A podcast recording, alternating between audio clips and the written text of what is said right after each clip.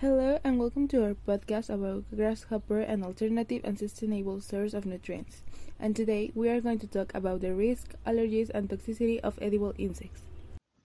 The objective of this project is to propose grasshoppers and insects in general as a viable source of nutrients and get rid of the negative stigma that exists in society around the ingestion of this straw flour, which can be used for a wide variety of uses of food products. Edible insects are healthy nutritional alternatives to mainstream staples such as chicken, pork, beef, and even fish. The practice of eating insects is known as entomophagy. There are approximately 9,000 species of insects, of which 2,100 are edible, but even when these are edible, there may be some problems as with any other type of food.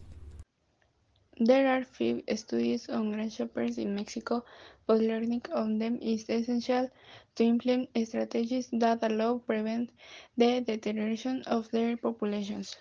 Therefore, it is essential to emerge of legislation that establishes the guidelines for the conservation, sustainable management, and use of the space with which can improve the economic income of people in areas rural that sell them.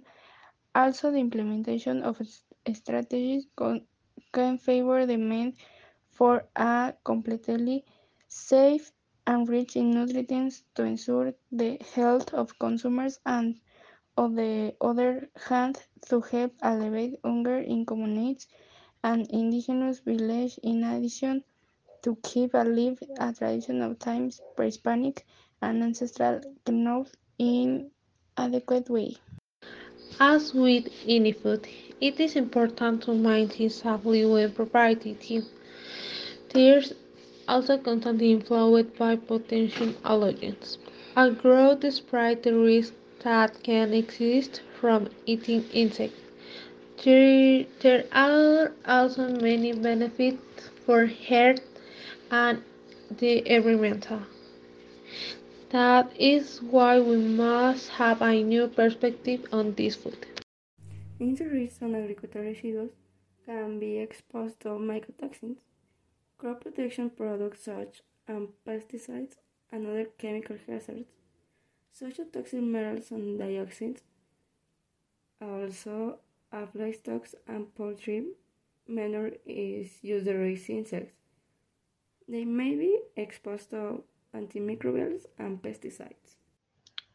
Some studies indicate that the alkaloids called from certain doses become toxic to consumers and that some insects, such as the pupae of the African silkworm, contain thiamines and their ingestion can cause thiaminase deficiency. In the same way, it points out the risk of toxic insects whose consumption should be avoided since they contain steroid hormones such as testosterone which occurs in some beetles. Another danger associated with the consumption of insects of unknown dimension is related to allergies, since many arthropods can induce allergic reactions in susceptible individuals, mainly cause the presence of tropomyosin arginine glyceraldehyde, triphosphate, dehydrogenase, and hemocyanin. Eating an insect, such as the grasshopper in this case, can sometimes be risky, but the truth is that if, if the correct meals are you know, this food can be wonderful on the plate. That is why in this podcast we try to make it clear that this food is very innovative, innovate and try to convince them to consume it. Eating an insect, as is this case, the grasshopper can sometimes be risk although it is correct measure and you know this food can be wonderful for the palate as we have been a food with a high protein content, sustainable, and good for the environment and earth.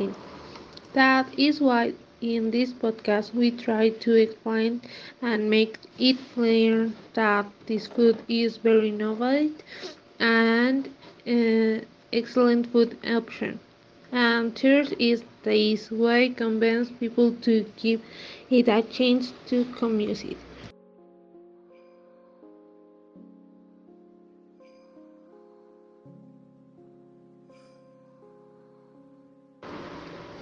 Well, this time that's all. Thank you for listening to us today. We hope this podcast has been to your liking. We are Evelina Presa, Montserrat Benitez, Alexandra Martinez, and Natalia Ruiz. And we belong to the Instituto Politécnico Nacional, CICID 19, Leona.